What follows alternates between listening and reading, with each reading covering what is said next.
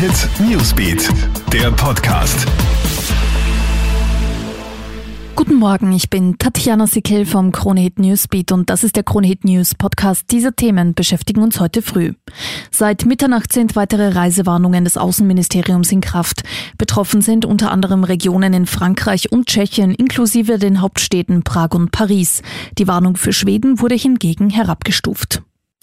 Kein Restaurantbesuch ohne Datenabgabe. Die Registrierungspflicht in der Wiener Gastro ist in Kraft.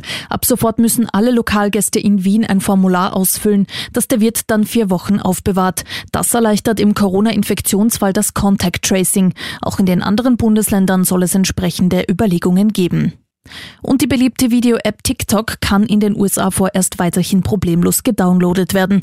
Ein Gericht in Washington hat mit einer einstweiligen Verfügung den Download-Stopp, der in der Nacht hätte kommen sollen, ausgesetzt. Damit hat TikTok mehr Zeit, um seine Zukunft in den USA zu sichern. US-Präsident Donald Trump wollte ja ursprünglich die chinesische App komplett verbieten. Er sprach von Spionage. Mit dem Verbot, das schon im November kommen soll, will Trump erreichen, dass der US-Zweig von TikTok an US-Unternehmen verkauft wird. Und da laufen mit den Konzernen Oracle und Walmart gerade die Verhandlungen. Das war's auch schon wieder up to date. Bist du immer im Kronehit Newsbeat und auf kronehit.at. Kronehit Newsbeat, der Podcast.